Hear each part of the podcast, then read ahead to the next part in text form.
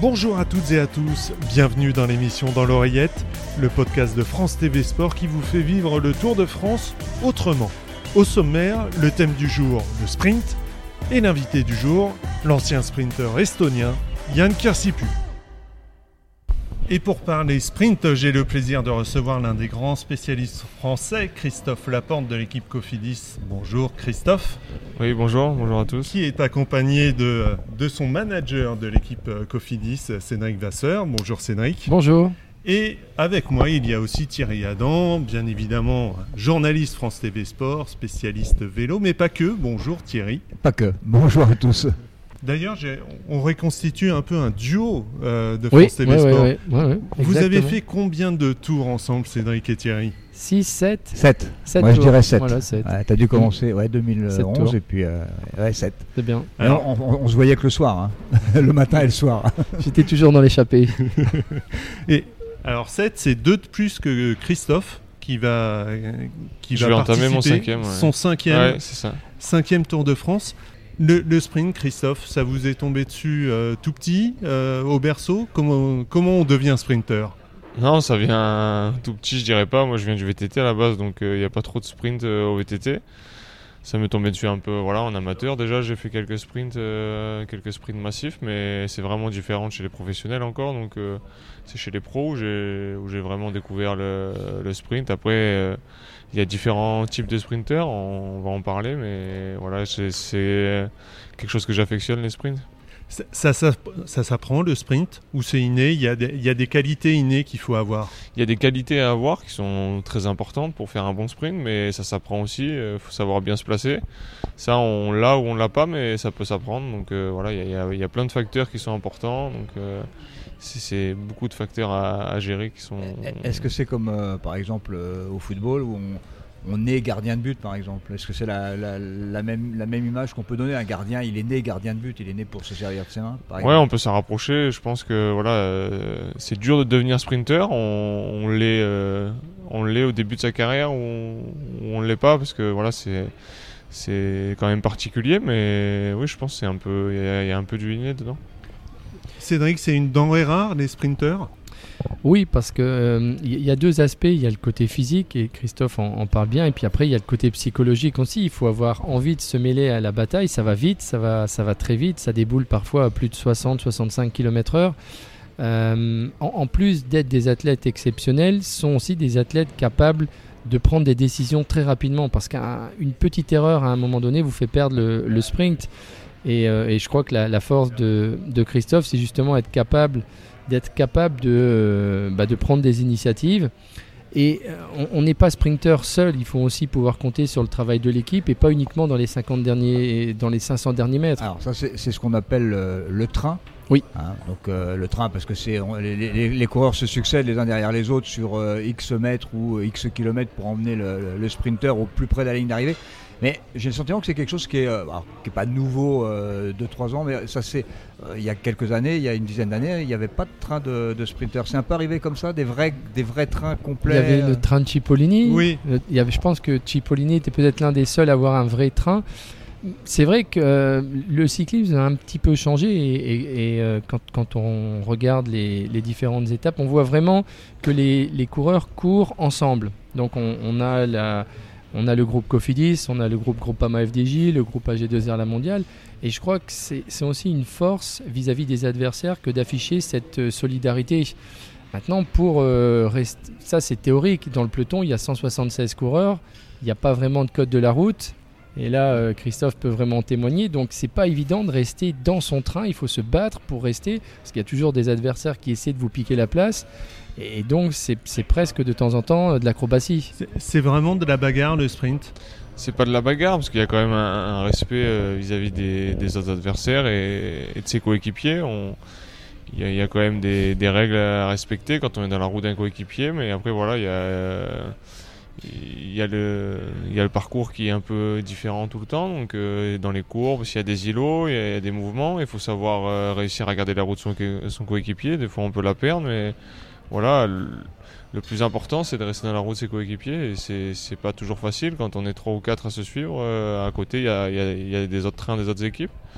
Et voilà, tout le monde veut être devant au, même moment. On sait euh, tous où faut, où faut être placé et quand, mais euh, on peut pas tous y être. C'est ça qui est difficile. Donc forcément, des fois, ça frotte un petit peu parce qu'on veut pas perdre la roue notre, coéquipier. Mais c'est ça aussi qui, fait la beauté du sprint, je pense. Eh, alors, est-ce que c'est vrai pour le, le néophyte? Est-ce que c'est vrai que sur un sprint, dans un sprint, dans les 5 derniers kilomètres, là où euh, ça frotte, comme, euh, comme vous dites. Est-ce que ça frotte réellement? C'est-à-dire qu'est-ce que, par exemple, vous touchez? Vous, est-ce qu'il y a Oui, il y, a régulièrement des contacts. Euh, voilà, quand ça fait la boule, dans les, surtout, c'est, on va dire, aux alentours des, entre 10 et 5 km où personne prend vraiment les choses en main, mais tout le monde veut être placé devant. Donc c'est, là on veut, être placé à l'affût du moment où ça va, commencer et c'est là où ça frotte quand même, ça frotte beaucoup. Après on respecte un minimum, on frotte pas pour pour faire pour gêner un autre, on frotte pour rester dans la roue de notre coéquipier. Donc c'est pas pas direct, c'est un, peu indirect et voilà, c'est juste qu'il n'y a pas la place pour tout le monde forcément, donc faut, faut faire sa place. Pour, pour être sprinter, faut aimer ça, faut aimer frotter, faut faut avoir envie. Ouais, il faut aimer, il faut être à l'aise avec ça déjà, parce que voilà, pas tout le monde est à l'aise avec le contact. Quand on roule à 60 km/h, des fois c'est difficile de voilà certains coureurs dès qu'on va les toucher, ils vont freiner. What Nous on peut pas faire ça, sinon on est derrière. Mais voilà, faut faut juste être à l'aise avec la vitesse, à l'aise avec son vélo et avec la proximité des autres coureurs à, à cette vitesse-là. Il faut aussi vraiment connaître le terrain, c'est important, hein, la reconnaissance des derniers kilomètres, ça c'est le travail des directeurs sportifs avant. Il faut que le sprinter et les équipiers, les, locomotives, connaissent parfaitement la trajectoire, s'il y a des rétrécissements, euh, euh, les, changements de direction, parce que de temps en temps ça influence aussi sur, sur la stratégie, mais ça sont aussi quand même dictés par le par le, le, sprinter qui peut demander d'accélérer, qui peut demander de serrer un peu à droite. Euh, voilà, c'est vraiment un travail d'équipe. Là, là, on a, on a rentre là. Alors, il y a eu longtemps des polémiques autour des oreillettes. Là, par exemple, pour sprinter, pour un sprinter, les oreillettes sont très importantes. Oui, elles sont importantes euh, pour nous rappeler euh, voilà, le, final à l'approche du sprint dans les 10-5 derniers kilomètres. Après, arriver vraiment dans le final, euh, enfin personnellement, je sais pas les autres sprinters, l'oreillette, j'en fais un peu abstraction parce qu'on peut pas être concentré sur ce qui se passe devant, ce qui va se passer après. Et, sur le moment. Donc euh, on, se concentre à, garder la roue ses coéquipiers, à être placé. Il y a beaucoup de communication dans les sprints, ça on, peut l'entendre des fois à la télé quand euh, il y a des vidéos un peu internes, ce qui est un peu nouveau.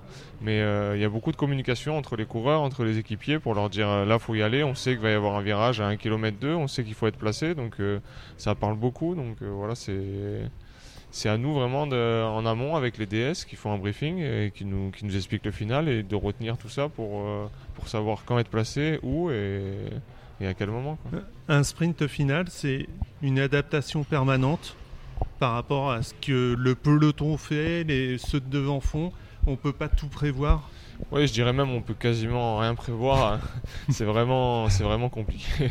on peut pas, on, on sait on sait qu'il va y avoir un sprint souvent, mais on ne sait pas qui va emmener, on ne sait pas à quelle position on va être. Donc c'est vraiment difficile, euh, à moins d'avoir une grosse équipe euh, qui, lance le sprint en tête, mais ça on le voit de, moins en moins. Donc euh, il y a tellement de sprinters et tellement d'équipes qui veulent faire ça qu'il n'y a, pas, a pas la place pour tout le monde. Mais oui, c'est une adaptation, il faut toujours s'adapter. Ce qui est difficile après, c'est de tenir aussi. Hein. Je crois que Christophe, le, à la télévision, on ne s'en rend pas compte, mais ça roule excessivement vite. Il y a une telle débauche d'énergie de la part des équipiers que positionner son leader trop tôt devant, c'est aussi un, handicap. Globalement, arriver avant les 3 km, c'est quand même suicidaire. Enfin, je pense que je sais pas, Christophe, ce qu'il en pense. Oui, avant, il faut, vraiment des machines. Avant les 3 hein. premiers kilomètres, euh, personne peut tenir euh, la barre 3 km sur le Tour de France. Impossible. Hein. Aucune équipe. Donc, c'est ce que je disais avant, c'est dans ces moments-là où, ça frotte le plus, que tout le monde attend que ça mette vraiment en route. Et, là, à l'affût, veut se garder une porte ouverte. Donc, il y a souvent des coureurs qui restent devant pour les protéger mais ça change continuellement. C'est des vagues qui remontent, euh, qui redescendent, qui remontent. Donc c'est voilà, c'est ça qu'il faut arriver à lire et il faut arriver à prendre la bonne vague. C'est hyper important. Alors, je parlais tout à l'heure des, différents euh, types de sprinteurs. Il n'y a pas un morphotype de sprinter. Il y a des grands, il y a des petits. Il y a une Qu'est-ce qui est le point commun de tous ces sprinteurs? Est-ce que c'est la mentalité?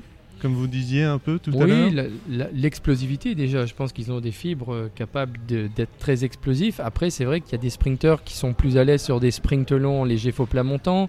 Il y a des sprinteurs qui sont plus à l'aise quand c'est vraiment sinueux, sont un peu plus kamikazes. Euh, ça, ça dépend. Je, je crois que le dénominateur commun, c'est tout simplement le, le fait que ces sprinteurs n'ont pas peur. Parce que la, la peur est le seul vrai frein au sprint en fait. Un coureur qui a peur peut plus frotter. Et il, faut, il faut vraiment faire abstraction de la peur, la peur de la chute, la peur. euh, c'est pas évident hein. quand on est à 60 km/h, on a l'impression des fois d'être à 4 sur le même vélo parce que ça frotte de partout. C'est comme dans un jeu de quilles. Et je crois que bah, ces, ces athlètes n'ont vraiment pas peur. hein. Ils ont un seul objectif, c'est de gagner. Ouais, on, on dit euh, que les sprinters, c'est un, monde à part, un monde un peu, un peu spécial. Quand on vous voit, vous, et quand on vous connaît un petit peu, d'une gentillesse euh, extrême, d'un calme impressionnant, euh, c'est un peu vrai qu'il faut quand même être un peu fou pour être sprinter. Il y a un côté un peu, un peu fêlé. Ouais, je pense euh, un peu fou. euh, voilà, il faut prendre des risques mesurés, comme je le dis toujours. Mais voilà, il y a, y y différents types de sprinters. Dans, voilà, il y en a qui, qui sont un peu plus fous que d'autres, mais pour gagner une course, il faut rester sur le vélo quand même. Donc, euh, on peut pas gagner si on chute. Donc, euh, il faut, il faut, il faut faire gaffe à pas tomber pour pouvoir aller, aller chercher la victoire. Mais oui, dans le final, c'est sûr qu'on on dit qu'on débranche un peu parce que si on reste trop. Si on pense à la chute et à tout ça, euh, on n'y arrive pas. Donc il faut, faut rester un peu déconnecté. Dans un sprint, vous pensez pas, c'est tout à l'instinct? Faut, faut être dans l'instinct? On pense qu'à une chose, c'est à être euh, placé devant pour pouvoir jouer, euh, pour pouvoir sprinter parce qu'on on peut frotter pendant, pendant 50 bornes pour au final être 20ème euh, au kilomètre et pas pouvoir sprinter. Donc, enfin, on, pense souvent au placement, c'est le plus important pour un sprint. C'est celui qui va gagner, c'est celui qui va faire le moins d'efforts euh, jusqu'aux 200 mètres, euh, jusqu'aux 200 mètres et qui sera surtout le mieux placé. En- Entre vous, vous, vous connaissez forcément, on, on connaît les, les, les 10 sprinteurs, les 15 plus grands sprinteurs du monde. Euh, Il y a des, des sprinteurs que vous craignez pour leur pointe de vitesse, d'autres parce qu'ils sont un peu fêlés. Vous avez, entre vous, vous vous repérez, vous avez un peu des.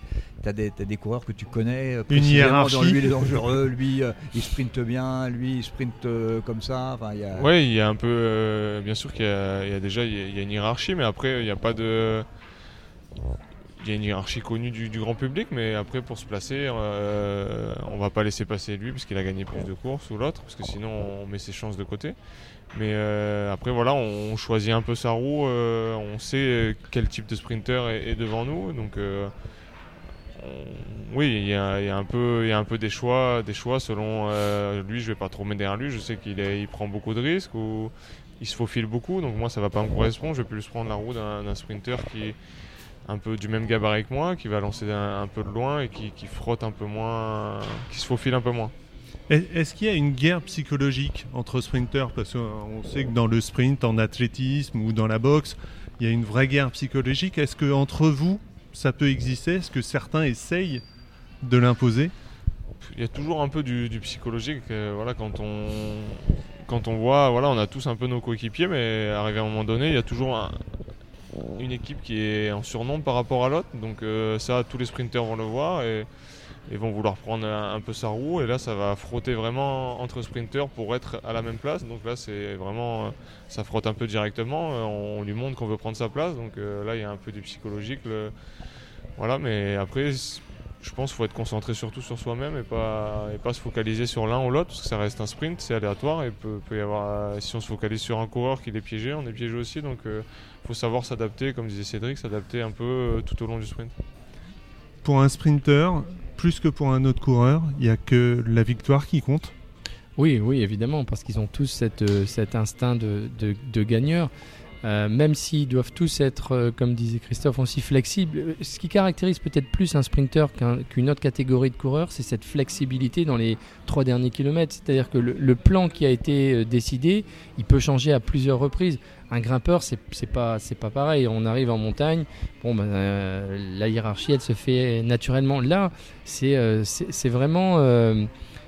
Je veux dire qu'en 200-300 mètres, on peut être amené à complètement changer sa stratégie et surtout jamais baisser les bras parce que rien que le fait de, re- de relâcher, il y a 20 coureurs qui vous passent et c'est fini.